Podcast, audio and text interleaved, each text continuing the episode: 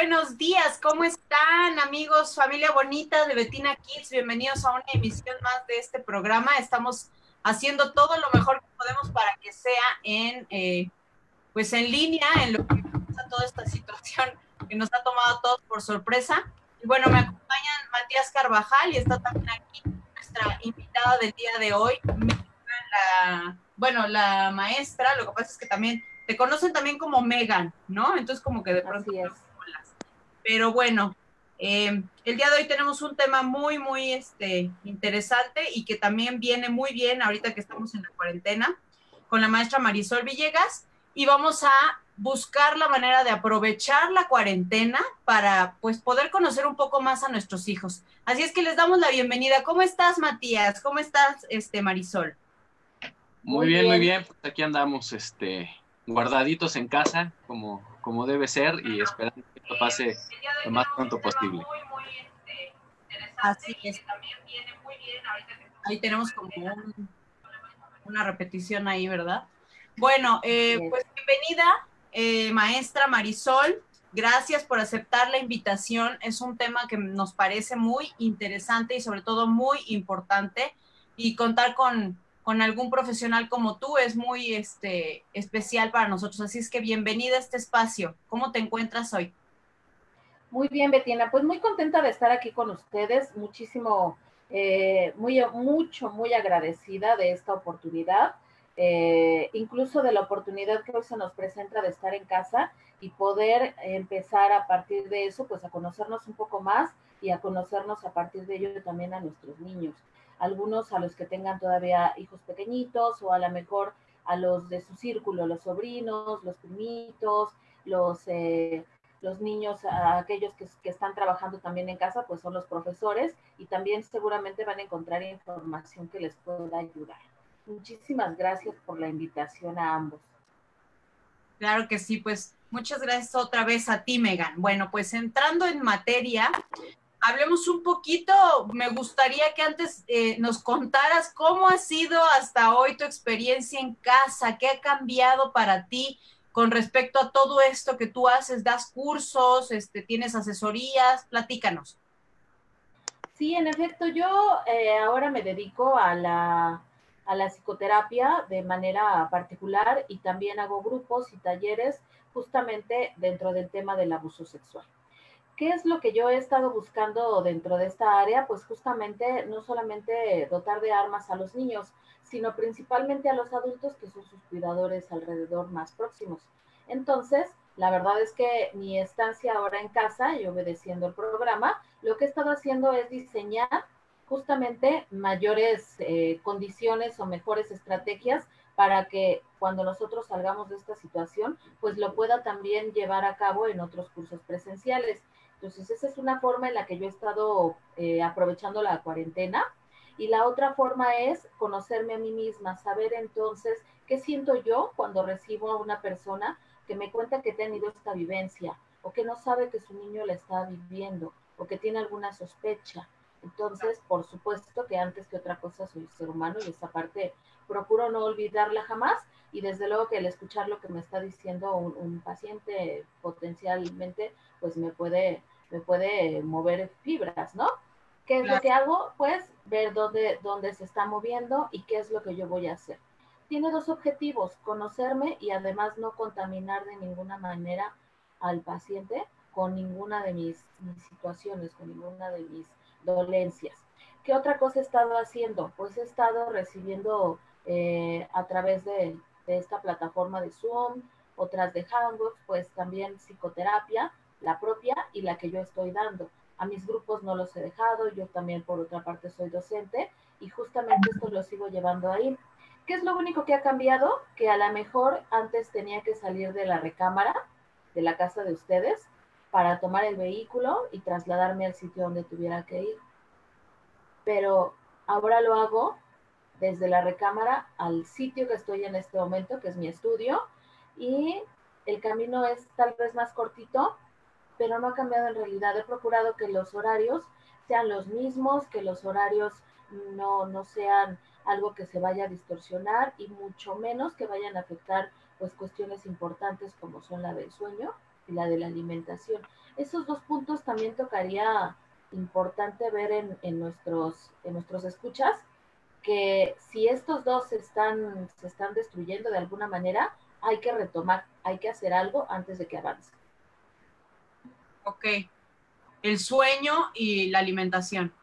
Así es. Cuando se rompe el, se rompe el ciclo del sueño, entonces estamos abriendo una ventana a casi cualquier patología. Nos lo dicen los médicos y lo decimos también los psicólogos. Claro. Sí, que pues puede verse muy afectada eh, si no sabemos o buscamos formas, ¿no? Porque a lo mejor no siempre sabemos, pero lo importante es buscarlas o acercarse a algún profesional, formas para liberar el estrés, la ansiedad y todo lo que se pudiera llegar a generar a, raíz de esta situación tan inusual que estamos viviendo todos, ¿no? Y que es compleja en alguna cierta medida para todos, ¿no? Más o menos, pero para todos. Ok, pues es muy importante esto que has estado haciendo y me llamó un poco la atención lo que comentabas acerca de tu vivencia para tratar de ser como un filtro más eh, claro y no contaminar o no eh, nublar, me parece quizás un poco tu visión clínica al, meter tu experiencia, ¿no? Y esto me lleva a la pregunta, em, ¿tú cómo iniciaste en este camino? ¿Qué fue lo que te, lo que te detonó el que, que tuvieras este interés y dedicaras tu vida a trabajar para la prevención del abuso, la detección y todo lo que haces?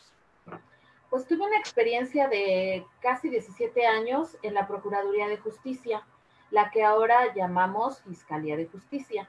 Recientemente cambió el nombre, entonces yo ahí fui investigador y recibía no solamente estos casos, sino otros casos muy, muy fuertes, los que, bueno, no, tal vez vienen a la mente algunos eh, para, para, cada quien.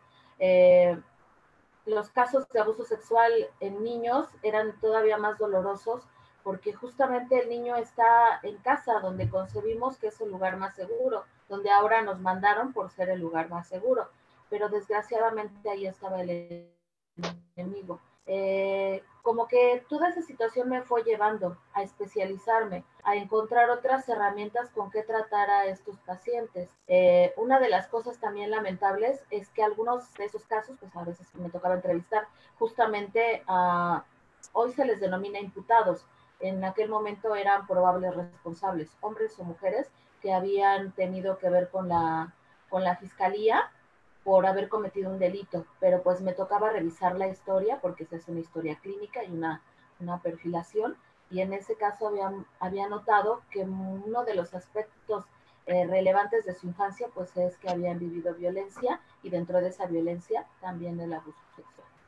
Y cómo esto los iba, los iba pues encaminando sin darse cuenta a otro tipo de conductas que ahora los habían ya colocado dentro de un tipo penal, dentro de una celda y eso me hizo perfeccionarme. No es un tema sencillo de tratar, es una invitación incluso a los psicólogos a que ahondemos en el tema y nos preparemos lo suficiente para afrontarlo con las mejores herramientas y por supuesto darle una mejor solución al paciente.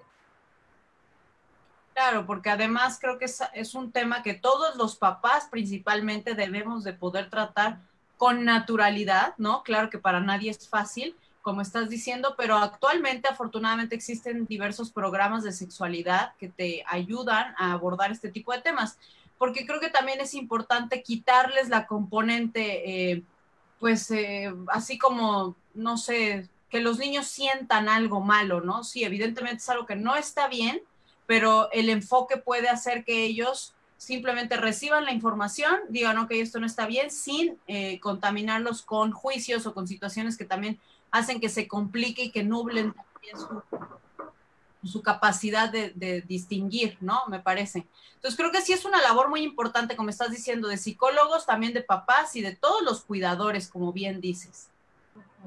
Exacto, exacto, Betina. Pues eh, eso se hace en conjunto y si algún adulto en calidad de cuidador también está sintiendo que algo se mueve al tocar el tema, pues por supuesto que la primera cosa que tendría que hacer es indagar qué le está ocurriendo. Si no sabe cómo resolverlo, pues acudir a un profesional y va a encontrar herramientas, va a saber por qué le está impactando y cómo ayudar a su pequeño. Y como dices, entonces, lo principal es la observación, ¿cierto? La observación sería uno, sí, sí es cierto, Pero fíjate que yo diría que primero que nada estaría el cómo te hace sentir. Casi siempre estamos preparados para que nos den algo a leer, para que nos presenten una clase y entonces yo anotar algunos puntos y llevármelos a casa. A veces eso hace que ese cuaderno, cuando llegamos, pareciera como que ya me doté de algo y el cuaderno se queda olvidado, ya nunca hago un repaso de, de todo eso. Cuando yo les pido, por ejemplo, en un taller que se experimenten, que empiecen a ver qué sienten con tal palabra, con tal imagen, y que anoten todas las emociones, entonces eso es mucho más difícil de olvidar. Es ejercitar la inteligencia emocional, tal vez como, como primer punto, antes de observar, porque si no estás conectado contigo, te va a dificultar mucho la tarea de observar. Claro, sí, tiene mucho sentido eso pues sí, obviamente eh, tú tienes una situación que además, bueno, no sé, aquí voy a tocar un punto que me parece que viene muy, muy al caso, pero sin embargo es otra vertiente. Eh, en cuestiones energéticas, también se dice que repetimos muchas veces esos patrones. Entonces es muy probable que tú sufriste abuso de niña, tengas una hija que repita este patrón por ti, porque no lo has limpiado en ti. Entonces sigues generándolo porque necesitas verlo afuera para poder sanarlo en ti y después sanarlo en tus siguientes generaciones. Esto es algo interesantísimo y obviamente viene mucho de la mano con lo que estás diciendo, aunque es otra corriente, viene muy de la mano porque si tú como mamá o como papá o como cuidador no has detectado estos puntos que estás tú mencionando, pues como bien dices, obviamente no vas a poder ser una eh, un observador tan, tan efectivo, ¿no? O con tan limpio el ojo para detectar algunas cosas, porque obviamente está nublada esa parte, ¿no? ¿Es, un poco a lo que te refieres?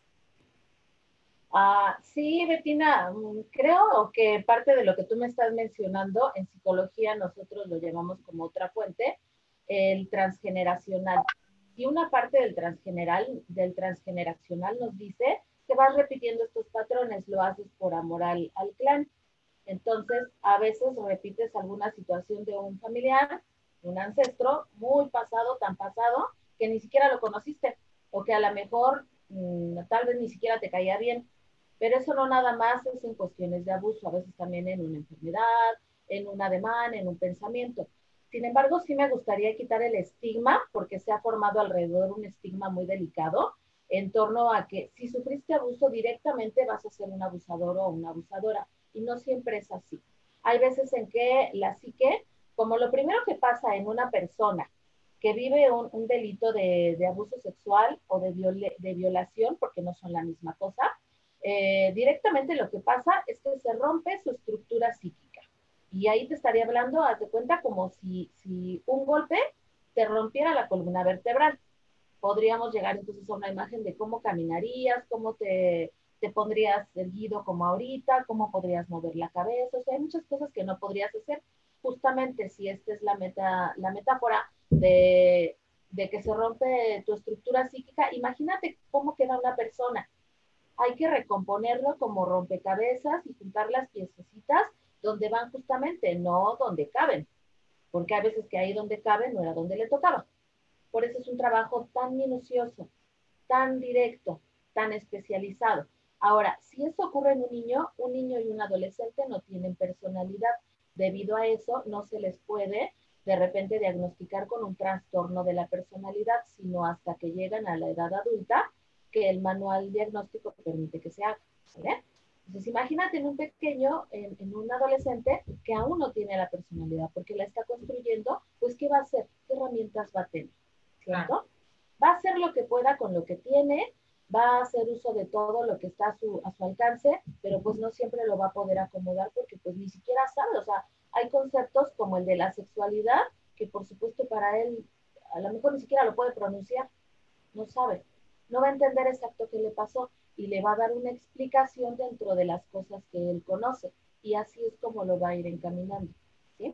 Por eso es que no siempre un abusado se convierte en un abusador. Puede que se convierta en un suicida en potencia, por ejemplo, que a lo mejor no está planeando el suicidio, por citarte un ejemplo, ¿eh? no todos tampoco se transforman en eso, pero no está planeando directamente el suicidio, no está pensando directamente en el suicidio o en la muerte, pero sí comete diversos actos contra sí mismo. Es decir, alguien que em, se adhiere a una, a una adicción se está muriendo poco a poquito.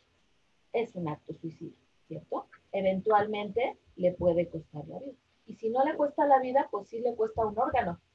O le cuesta una parte de la vida porque ya no pudo hacer una familia, porque pues, también en algún momento esta pareja que, que en cierto punto lo aceptó, va a llegar un instante en el que se vaya. Es decir, va muriendo poco a poquito o va matando algunas esferas de su vida.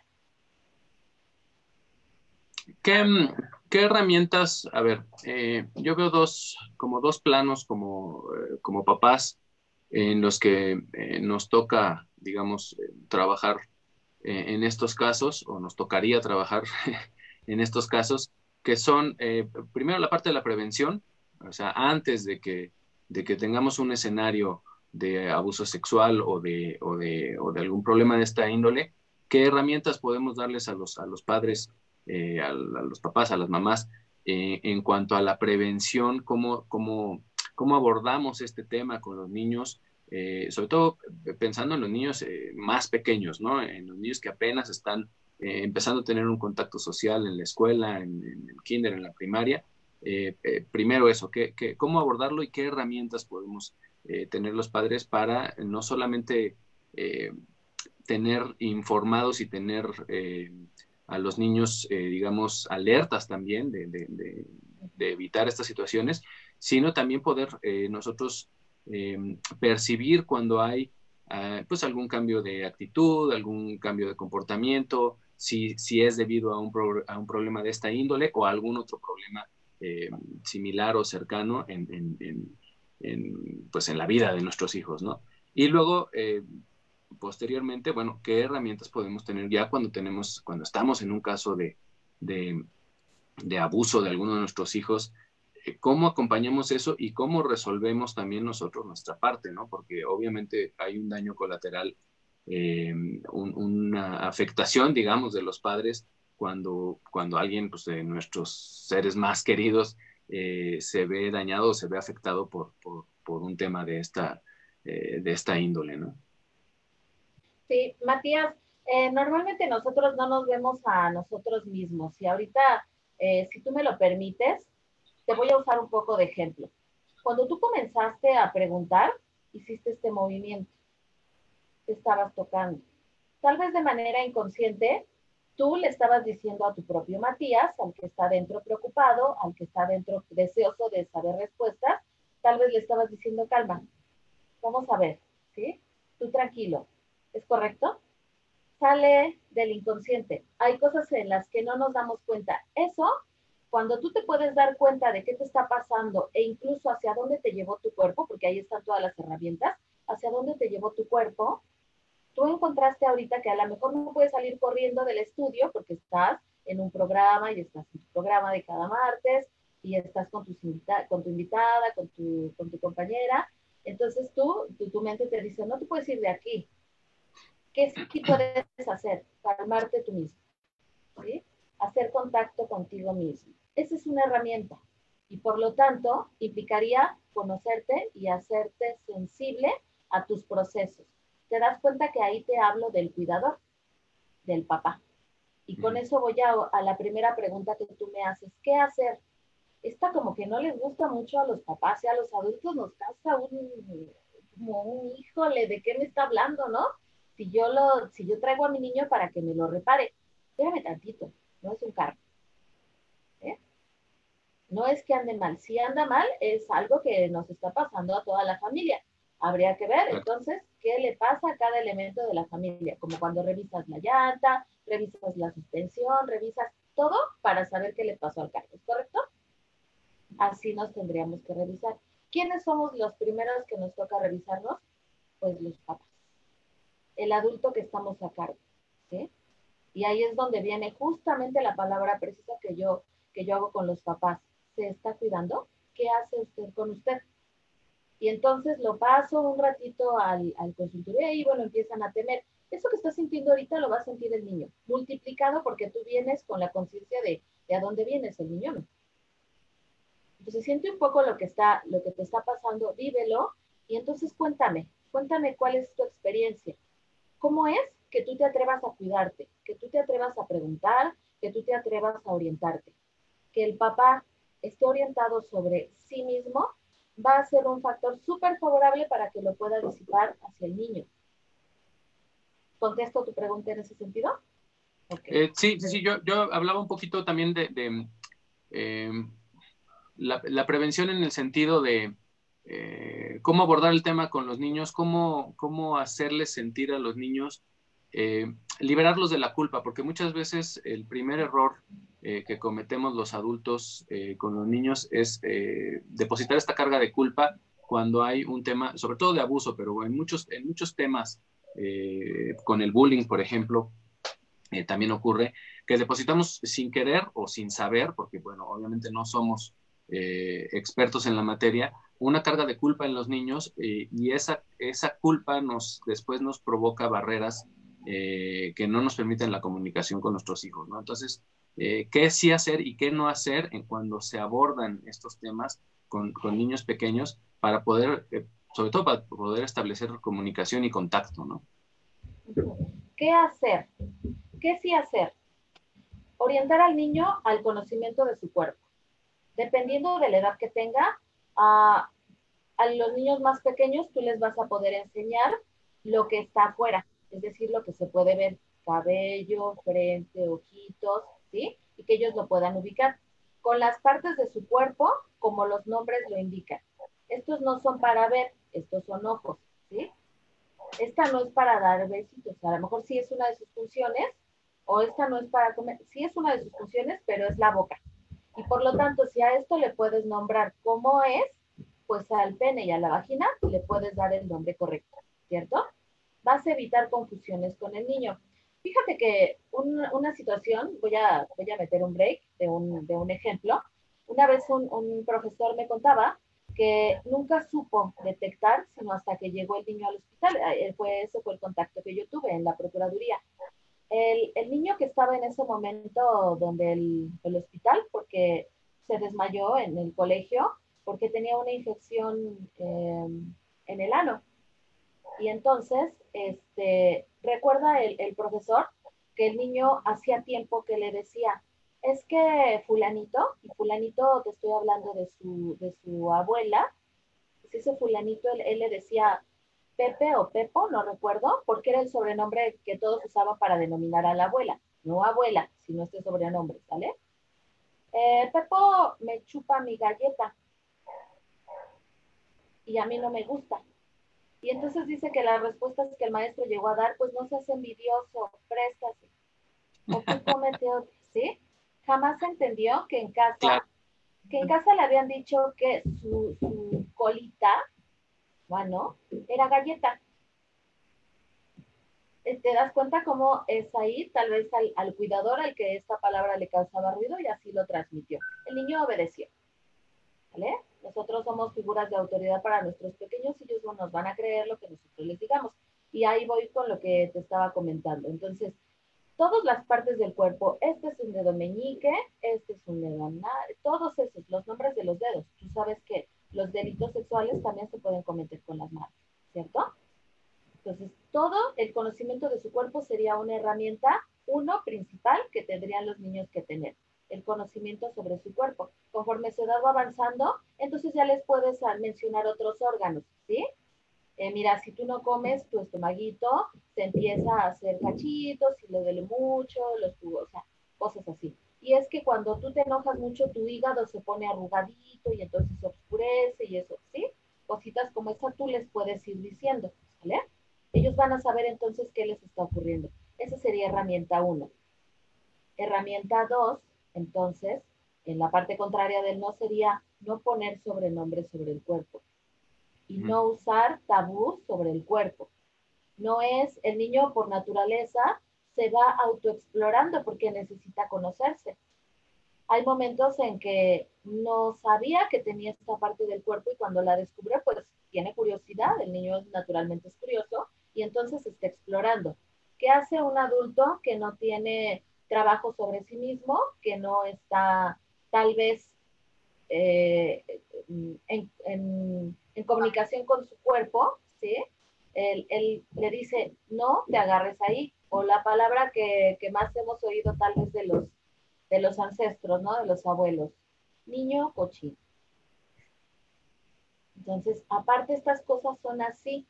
Entonces, te pongo un sí y te pongo un no en el mismo parámetro. ¿Qué sí hacer? Si el niño te dice no, que el niño no debiera decir no, pero tú le vas ahí empleando que su no es fuerte, que su palabra vale y que su deseo sí, sí cuenta. Si el niño te dice no me abraces, estoy ahorita con mis amigos, y tú te vas con tu corazoncito hecho añicos, tú que eres el adulto con este pecho roto, no lo puedes tolerar y le avientas la culpa de entonces yo que voy corriendo porque a la escuela, rifándome en el tráfico, imagínate lo que le acabas de decir al niño. Sus deseos no cuentan. Tienen que estar en función de si el otro eh, lo recibe bien o no lo recibe, ¿cierto? Entonces, ese segundo punto. Su palabra cuenta. Si, él, si tú le llegas a decir a tu niño, te puedo abrazar, no asumas que porque eres su papá o su mamá o su tío, este tiene que decir que sí. El niño por naturaleza es honesto. Te dice, no, porque me pica este, tu nariz, ¿no? Ah. O no, porque ahorita está sudado. Sí. Pues sí es cierto, está sudado, ¿no? para cuando tú ya no estés sudado, le vuelve a preguntar y a lo mejor ya no es impedimento para el niño. Los niños nos van avisando de la persona sobre la que hay que tener observación, el lente, a través de esas cosas. No me quiero ir a dormir para allá. Ándale, no seas grosero, él es muy bueno y te está invitando, ¿cierto? Tu tía que te quiere tanto, pero yo dije que no. Pues la palabra del niño cuenta, ¿cierto? Ahí le estás generando muchas cosas. Él vale, su palabra cuenta, eh, mi papá me cree, mi mamá me, me hace caso, y entonces va a tener la confianza de contarte otras cosas. ¿Qué no hacer? Pues justamente lo contrario. Aunque no te esté gustando lo que te está diciendo, escucha. Perdón, Betina, ¿querías decir algo? Sí, gracias, Megan. No, y es que esto que estás tocando es un punto importantísimo porque en lo personal, por ejemplo, yo he detectado en mí, ¿no? O sea, como decías, es la observación también nuestra como cuidadores que estamos sintiendo. El punto de que a lo mejor llegas a una reunión ¿no? Y que el niño no quiera saludar, no quiera dar un abrazo ni un beso, ¿no? Y a veces hay familiares que los agarran y los aprietan, ¿no? En contra de su voluntad. Y entonces nosotros ahí como papás, yo sí me pongo bien loca luego en eso, y eso es lo que quiero decir, o sea, que, que la sociedad te juzga, ¿no? Ay, no, es que ya ves su mamá que es bien sangrona y no sé qué. Híjole, aquí yo lo que quiero destacar es que te valga un cacahuate, que diga la tía, la prima, la abuelita, la cuñada, quien sea que diga que eres pésima persona porque no dejas o no educas a tus hijos, creo que es súper importante observarnos nosotros como cuidadores y decir, híjole, ¿qué tanto me está afectando a mí la situación social? Y estoy pudiendo poner en riesgo a mi hijo por no tener la capacidad de decir, no, él no quiere que lo toques y por favor respétalo porque sí somos nosotros quienes tenemos que poner el límite y en, en, su momento yo sí lo he hecho y han sido momentos súper incómodos familiarmente, porque obviamente te vueltan todos a ver así como que qué, pero mientras nosotros como papás sepamos por qué lo estamos haciendo, entonces es muy importante, si tú tienes un hijo que de repente llega a una reunión y hay un familiar que siempre a fuerza lo quiere saludar y él no quiere o ella no quiere, y el familiar agarra y la abraza y la aprieta, ¿no? Y la niña, no, es que no me gusta. En ese momento nosotros como papás o como mamás sí tenemos que decir, ¿sabes qué? Perdóname, no le está gustando, no lo vuelvas a hacer. Y entonces yo creo, Megan, no sé, de esa manera el niño también como que dice, mi mamá me defendió, o sea, mi mamá se dio cuenta, mi mamá está pendiente, entonces cualquier cosa sí le puedo decir porque ella me va a creer. No sé si esto sea un factor importante. Súper vital y te das cuenta que eso no lo podrías adquirir en ningún lado. Si yo te pido ahorita que vayas por 100 gramos de confianza, ¿dónde vas? ¿Dónde lo compras? ¿Tendrás que sacar de la tarjeta o te alcanza con lo que traemos ahorita en la cartera? No sabes, ¿no? Tienes que llevar una bolsa, tienes que llevar un, un bote o algo, ¿qué es, no? ¿Es líquido? ¿Es, No sabemos. La confianza es eso que no puedes adquirir de otra manera, sino a través de, la elaboración que vas haciendo con, con, con aquel que te quieres vincular. Y por supuesto que con los niños necesitas vincularte para protegerlos. Esa es una medida preventiva. La mayoría te dice, mira, pues sabes qué, no lo saques o no lo acerques, o dile que él diga no. Tú te das cuenta que el niño podrá decir no, pero si no está acostumbrado a ser escuchado y no tendrá la fuerza de ningún adulto para poder ponerse como al, al tú por tú, ¿estás de acuerdo? Necesita otras herramientas, ¿es verdad? Ok, muy bien, Betina. ¿Querías comentar algo más, eh, Matías? Eh, no, bueno, simplemente eso. Eh, yo creo que la gente que nos está viendo, en, su mayoría somos, somos papás, digamos, preocupados por la, por la crianza de nuestros hijos, por estos temas tan sensibles que a veces es, difícil tratar y abordar eh, incluso entre papás, pues no es un tema que, vaya y venga así como, como otros, ¿no? Como, ¿qué le das de comer? ¿Qué le, le preparo ahora de comer a mis hijos que estoy en cuarentena y que no puedo ir al súper? O, estos temas que son como más eh, comunes y más eh, ligeros en todo caso, ¿no? Entonces, me parece muy importante que lo más que podamos ahondar en, el tema, pues es, valiosísimo para, para la gente que nos ve, que nos sigue e incluso, bueno, pues para nosotros mismos te agradezco un montón eh, todas estas cosas que estás diciendo, porque si bien eh, algunas o algunos de nosotros eh, estamos interesados, estamos documentados, estamos al tanto de, de, todas estas cuestiones, bueno, no, ni lo compartimos tanto, porque además no nos dedicamos a ello, ni, ni, tenemos obviamente el, el, panorama completo como, como, como, tú lo tienes, ¿no?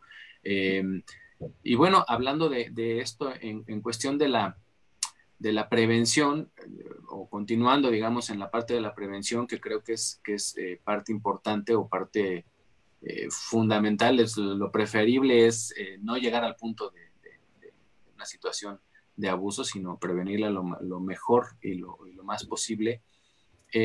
¿Cómo em,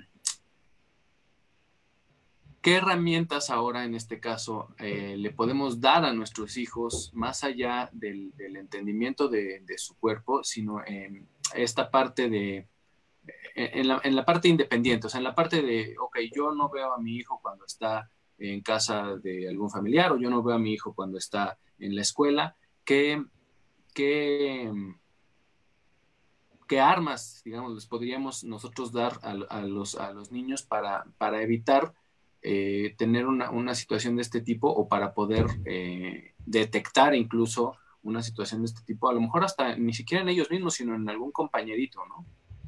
Tú le puedes ir enseñando a conocerse de tal manera que cuando algo le esté incomodando o le cause una sorpresa negativa, él pueda aislarse, esté donde esté.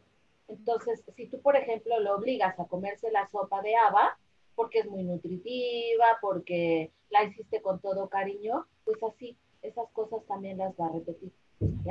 Esa es una, una careta que tú le puedes colocar de bondad, pero que no le va a servir para protegerse. Entonces, tú puedes tener contacto con tu niño en el momento que le dices, a ver, ¿por qué no te gusta? ¿Cierto? Si bien es cierto, a lo mejor te dices, que no me gusta, pero no la has probado.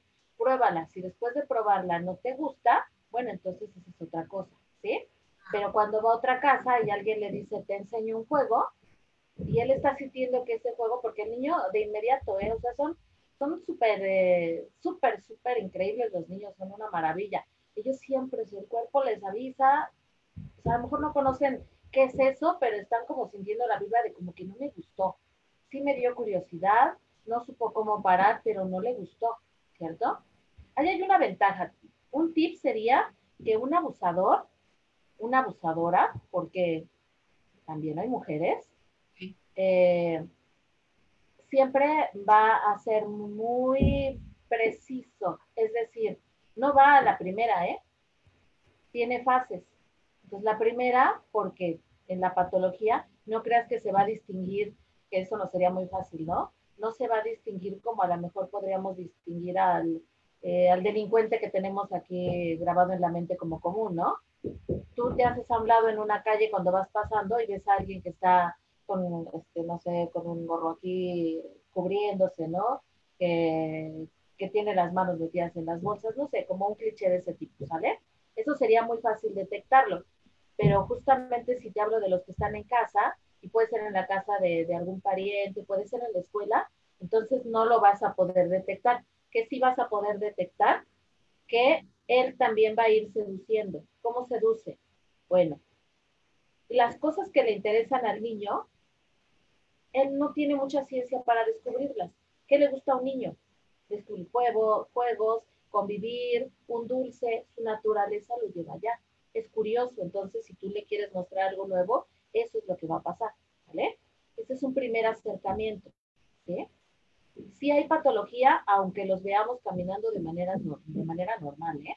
Aunque los veamos con un trabajo muy preciso, aunque incluso sean líderes en algún área de su, del campo donde se desarrolla. Sí hay patología. Tiene que haber patología para pensar que tú puedes sexualizar con un niño. Claro. Sea con su voluntad o con no, o con sin, su voluntad.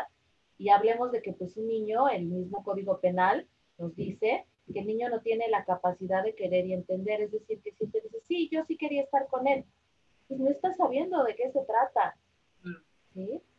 Aunque el otro en su patología diga, pero pues él me dijo que sí. No es. ¿eh? Ahí el que toca poner freno es el adulto. Eh, esa es una manera de proteger. Si tú ya te estás sintiendo mal en una actividad, si te causó este error, sorpresa, no va a ser ahí el abuso completo, va a tener otras fases, ¿sale? Pero si en la primera invitación el niño se sintió mal, que lo diga. Esa es una herramienta que tú le puedes dar. Si no te gusta, no vayas. Y avísame y cuéntame. Pero acompañado de esas palabras está, como dice Betina, que él haya visto, ah, mi mamá si le digo sí me defiende. Y no le interesó que se enojara mi abuelita. Aunque esa abuelita a veces es pues la que más nos duele, que es nuestra mamá, ¿no? ¿No? sí sé que puedo llegar para allá. ¿Qué otra cosa puedes hacer? Tú si le preguntas a un niño por el nivel de desarrollo cognitivo en el que está, no siempre pueden lanzarte un diálogo como tú y yo lo podemos hacer ahora, ¿sale? Contarte de principio a fin, perdón, ordenarlo en el pensamiento, no va a poder, no está en su desarrollo cognitivo. Te va a contar la historia a partir de lo que más le llame la atención. Ay, sí te dije que había una planta y estaba una florecita que no sé, o sea, te va a contar desde ahí, ¿cierto? No te va a contar que antes se saludaron o que le dijo, ya desayunaste algo, te invito. No, te va a contar desde la parte que más le llame la atención. Agárrate de ahí. Tú puedes empezar a hacer preguntas, ¿vale? Oye, ¿y con quién te sentaste cuando comiste? ¿Quién estaba a tu lado? ¿Quién te cayó mejor? ¿Sí? Lo mismo en la escuela. ¿Quién es tu amiguito? Tú vas haciendo preguntas. Él te va a contestar. Y vas a empezar a conocer cuáles son ahí sus fortalezas y cuáles no. Él te va a contar entonces que en algún momento uno de los niños fue al baño y regresó llorando. ¿Cierto? Y no es normal que vayas al baño y regreses llorando, ¿es correcto? Te va a contar eso y a ti como papá te va a decir, ah, ¿y qué, qué pasó? Pues quién sabe.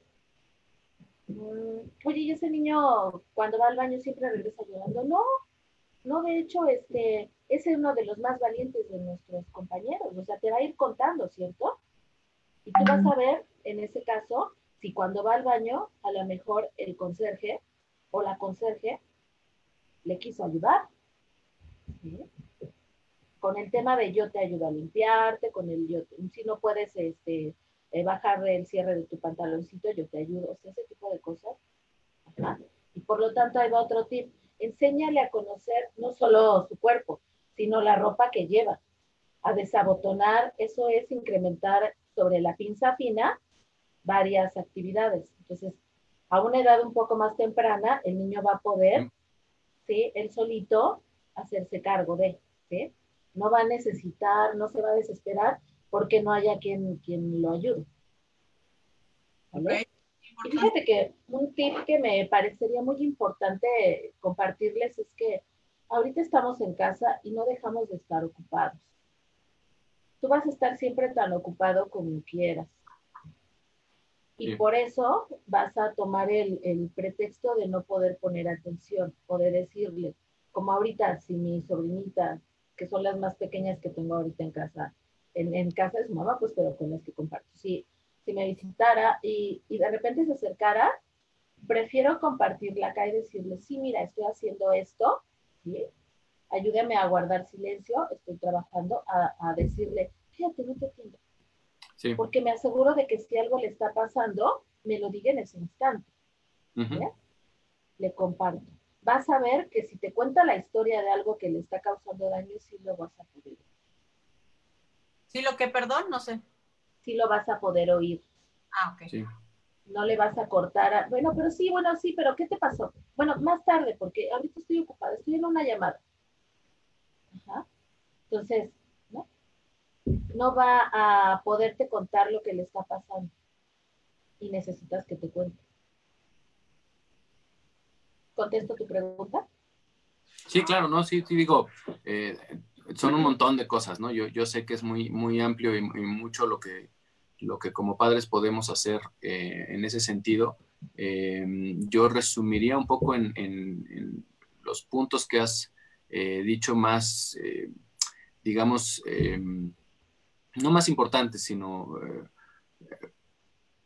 pensando un poquito en, que yo soy un papá, que, no tengo, por ejemplo, una eh, preparación en cuanto a, psicología, en cuanto a eh, es la primera vez que soy papá, bla, bla, bla, ¿no? O sea, como, como hay mucha, mucha gente, bueno, eh, poner atención, yo, yo simplemente diría eso, poner atención, toca un poco todos los puntos que has, que has comentado, ¿no? darte el tiempo de ponerle atención a tu hijo, poner atención en observarlo, en escucharlo, ¿no? En, en, tener esos dos segundos eh, el, niño cuando, cuando viene eh, reclamando un momento de atención, realmente es un momento, no es eh, una hora, no te va a quitar ni cinco minutos cuando viene con, una inquietud, ¿no? Generalmente los niños dicen, oye papá, esto, ah, sí, aquí, así, así, ah, gracias, y, van y continúan con su exploración o con su juego o con, lo que estaban haciendo, ¿no? a menos que estés, digamos, ya en una actividad ahí con ellos jugando o así, ¿no? Eh, y, importantísimo eso, que, sepan que pueden acudir a ti en el, momento en el que tienen no solamente una cosa negativa, sino una duda, una cosa que compartir, mire papá lo que encontré, este, en fin, eh, eso, ser, eh, yo creo que es muy importante como padres tener apertura, tener esa disposición, obviamente, pues no, a veces no lo escogemos o hay quienes no lo, no lo decidieron como tal, pero bueno, si, si ya estás en el camino de ser padre, pues eh, requiere eso, ¿no? Requiere poner, poner mucho de nosotros en, esto, en, observar, en escuchar, eh, así como en las relaciones, en todas las otras relaciones eh, humanas, en las relaciones de pareja, hay que, hay que participar, ¿no? No son unidireccionales, bueno, aquí hay que participar un poquito más y, y, sí, mirar, mirar al interior para entendernos y comprendernos y conocernos. Yo, yo de verdad no saben cómo he aprendido de mí mismo y cómo me he conocido a través de mis hijas y a través de la crianza de mis hijas, eh, de compartir, de, intentar a veces eh, contestar preguntas que no que no sepa contestar, sino que no sepa cuál es la búsqueda, cuál es lo que está buscando eh, el, niño aprender o la niña aprender, ¿no? Entonces, eh, pues eso, importantísimo estar en contacto con los niños y bueno, tomando un poquito el, tema que nos, que nos atañe a todos en, esta, en estos tiempos, pues ahora que estamos todos metidos en la casa un poquito a fuerza, ¿no? Que estamos obligados a pasar más tiempo, pues lejos de alienarnos, aprovechemos esta oportunidad para eso, para entrar en contacto, para conocer mejor a nuestros hijos y, yo no diría para quererlos más, pero para apreciarlos eh, en todas sus facetas, ¿no? Hay, padres que no conocen cómo se despiertan sus hijos o cómo, cómo comen, ¿no? Porque no tienen oportunidad de comer con ellos, eh, o cómo meriendan, o qué, o este, qué hacen después de que se bañan, etcétera, ¿no? Y, de verdad, son momentos además tan breves y tan fugaces eh, que, bueno, hay que aprovechar estas, estas épocas de estar juntos para eso, para vivirlo. Y ya después, a lo mejor, nos volvemos a la, no a la normalidad, sino a, sino a otra, eh, otro estilo de, vida y de convivencia familiar, pero nos queda eso, ¿no? Nos queda habernos conocido y que, y que nuestros hijos también nos conozcan y sepan que lo que nos gusta y lo que no nos gusta y que aprendan a, esta parte social de, la convivencia en el sentido de aceptar al otro y de la empatía, que además es una cosa que nos hace un montón de falta en, estos tiempos. ¿no?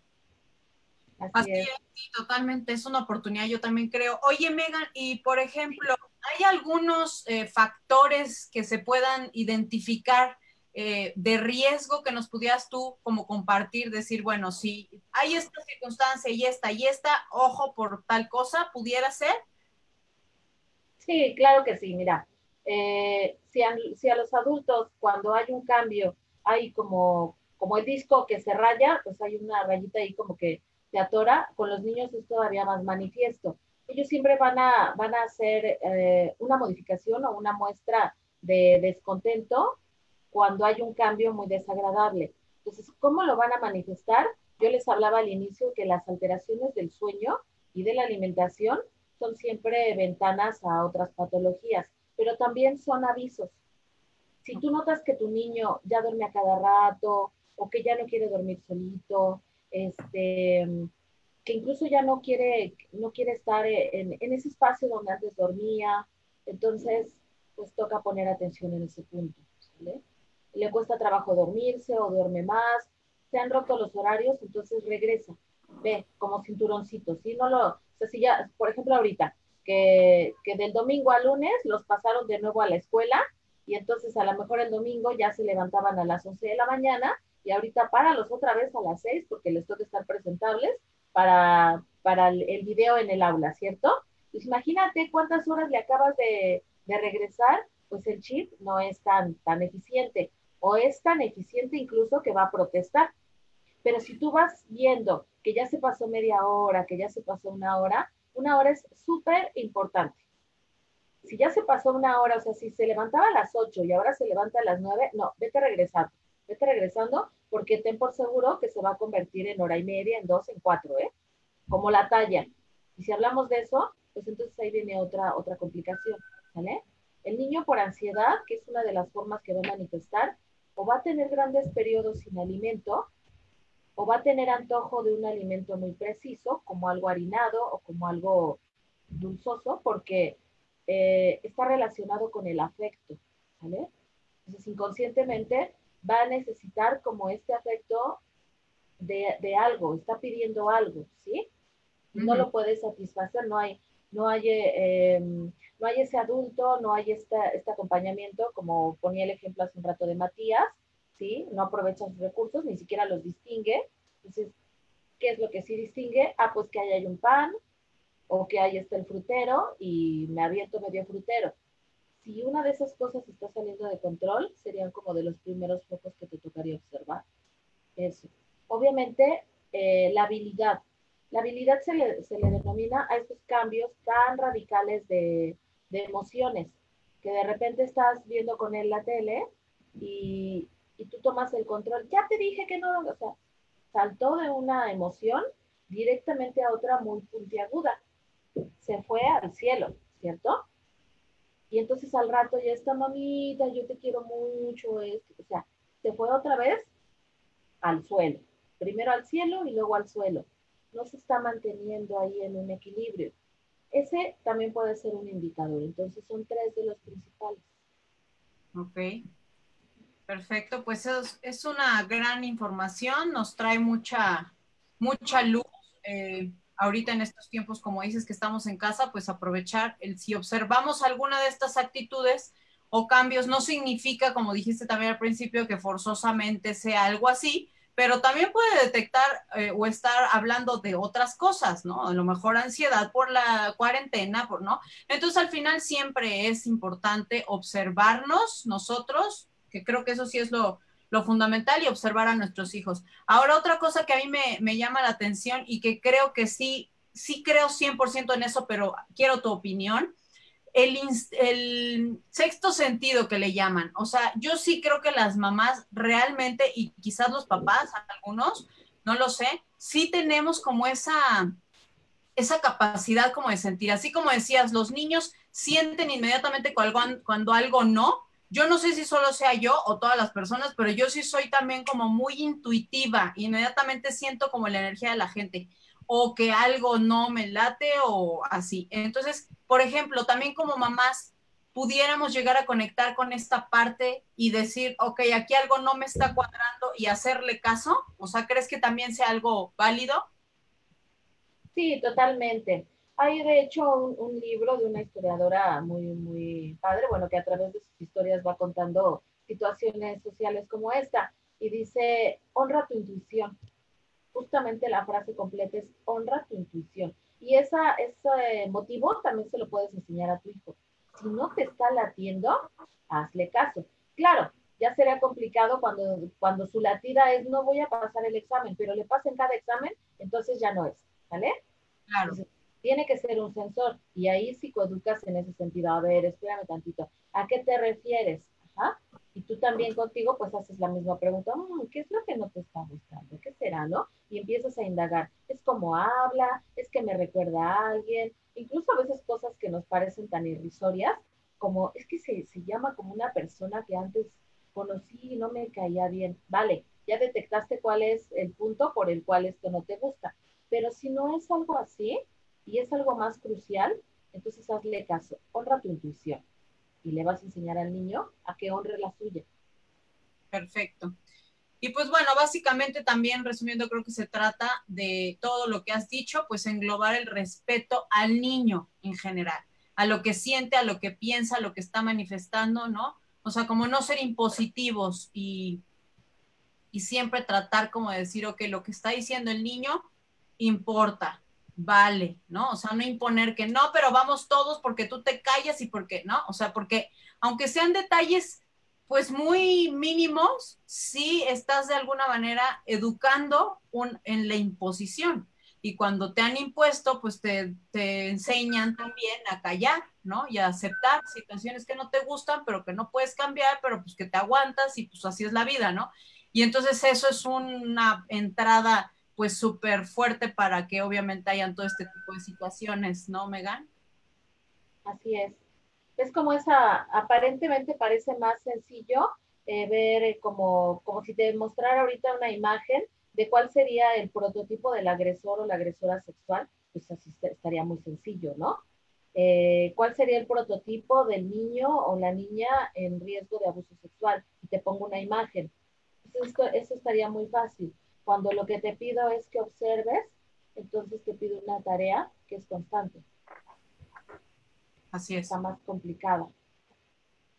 Sí, pues hay que dedicarle el tiempo y, el, y pues sí la, el valor que tiene, ¿no? O sea, el peso que, que tiene y que se merece porque pues la infancia es muy vulnerable en ese sentido, ¿no? Entonces sí es una etapa súper importante que pues ahora sí que quisimos o no, ser padres, como decía Matías hace rato, pero ya estamos en esto y pues hay que echarle ganas. Yo pienso que todos los niños son seres extraordinarios que se merecen personas extraordinarias también, que estemos dispuestos a hacer todo por ellos, porque nada más nos tienen a nosotros. Así que bueno, muchísimas gracias, eh, Megan, por toda la información que nos compartiste, muy valiosa. Espero que sea de utilidad todo esto para quienes nos están viendo. Y pues bueno, ¿nos quieres por favor compartir si tienes alguna futura actividad o cómo estás trabajando ahorita, si estás dando asesorías, tus datos de contacto, por favor? Sí, claro que sí. Pues lo que llevo ahorita, todo también es en línea. Muy pocas cosas las atiendo de manera presencial y en ese caso me voy solo a las emergencias, que por fortuna, pues la gente se ha atrevido a decir, sabes que ahorita sí no puedo sí me superurge, entonces ambiento el área a, la forma en que no corramos riesgos ni uno ni otro y llevar a cabo, sacar adelante esa actividad, pero la mayoría lo estoy haciendo a través de plataformas. Eh, una de ellas es Zoom. Cuando a mí me contactan, yo les mando por el WhatsApp al que me contactan, que es el 5566 74 15 32. Lo que yo les pido siempre es que me manden un mensaje de WhatsApp previamente por lo regular, si me mantengo en actividad, yo no voy a contestar el celular. Y el chico que me ayuda también está conectado a mi celular y lo que él hace no es contestar llamadas. Mi asistente lo que hace es contestar los mensajes. Cuando hay uno muy crucial, entonces sí me lo guardo. Y me enlista todas las, las cuestiones que toca hacer. Entonces, ¿qué te quiero decir con eso? Que todos los mensajes En el momento que yo estoy desocupada, los contesto con precisión, todos, absolutamente todos. Pero mientras van a recibir una respuesta de soy fulanito de tal, la maestra está en parte, ella te va a llamar en ese momento. ¿Para qué? Eso permite que la persona que se está comunicando, sea la situación que sea, pues cuando menos se sienta tranquila de que su mensaje ya llegó. Así voy a contestar todos. También me pueden contactar a través de Facebook como Megan Barachiel. Ahí publico varias de las actividades que hago. Los talleres que hago los he separado eh, en ocasiones pues de cuidadores y cuidadores primarios, como serían los papás, y de cuidadores profesionales, como, los que, como que serían los maestros, los propios psicólogos, eh, los médicos, para que si ellos están enfrentando una situación de esta, pues primero también les va a impactar y luego, ¿qué van a hacer? Aprovechando su ciencia, su conocimiento de, de la ciencia que ellos practican, además, ¿qué van a hacer con eso? ¿no? ¿Cómo lo van a enfrentar? Y otra cosa que hago, pues obviamente es trabajar con los niños a través de juegos y a través de, varios concursos que yo pongo, el niño va aprendiendo cómo prevenir el abuso sexual. Pues maravilloso, ya tienen ahí todos los datos de la maestra Marisol para que se contacten con ella si necesitan alguna asesoría. Y pues muchísimas gracias por, por esta entrevista. Eh, gracias, Matías. Gracias a ti, Betina. Gracias. Eh, la, verdad es que, lo repito, muy, muy valiosa información. Es un tema importantísimo que es difícil abordar, como, como lo comentaba yo hace rato, así en, de manera coloquial entre, entre papás, entre en reuniones de, de, adultos, pues hablamos de otras cosas, eh, de otros temas también importantes, pero, pero este me, me parece súper importante. Muchas gracias por, por, todos los comentarios, por todas las herramientas, por, por ahondar en, en, en lo necesario. Y bueno, pues este, se nos acabó el tiempo, como, como suele sucedernos, nos quedamos ahí con, con algunas preguntas en el tintero, pero bueno, eh, muchísimas gracias, gracias a todos. Eh, yo soy Matías Carvajal y bueno, por ahí estoy en redes eh, sociales como Matías Carvajal Músico. lo principal que hago es música, aparte de estas otras aventuras. Gracias, Betina. Muchísimas gracias, perdona a todos, también gracias por esta invitación. Me sentí muy a gusto, se me pasó de volada la hora y si ustedes me permiten, además de mandarles un abrazo virtual, que este sí se nos está permitido, pues me vuelvo a poner a la orden para que si tienen dudas todavía en el tintero, sin ningún problema, con todo gusto las aclaro. Y si puedo, y si ustedes me permiten enviar un saludo a las que ahorita son mis principales maestras, que son Dani y Jovis. Son dos pequeñitas de 4 y 5 años, mis sobrinas, y con su carácter y su manifestación de carácter me enseñan todavía más que lo que yo llevo a aprender en las aulas benditas sean, muy agradecidas con ellas y con su mamá que me permite convivir con ellas. Su mamá también me enseña varias cosas a través de verla cómo es mamá, cómo las quiere, cómo les pone atención, cómo para ella son algo tan valioso, me enseña bastante más. Muchísimas gracias por todo. Pues qué lindas tus sobrinas, sí, los niños son nuestros más grandes maestros. Pues un saludo también les mandamos a tus niñas, a tus sobrinas yo también ya nada más les quiero recordar para cerrar que me pueden encontrar en las redes sociales. Todas las redes sociales de Betina Kids están como arroba Betina Kids, de Kids de Niños en inglés. Y también eh, tengo actualmente mi canal de YouTube que ya está funcionando más en forma y ahí pueden encontrar canciones, cuentos para manejar las emociones como herramientas para expresar con los niños pequeñitos en edad preescolar básicamente y también algunos otros ejercicios como tipo de meditaciones. Así es que espero que se den una vuelta por el canal y nos vemos para la próxima semana con también seguramente un tema muy lindo que les vamos a traer. Muchas gracias. Nos vemos. Gracias y muy buen día. Igualmente, bye.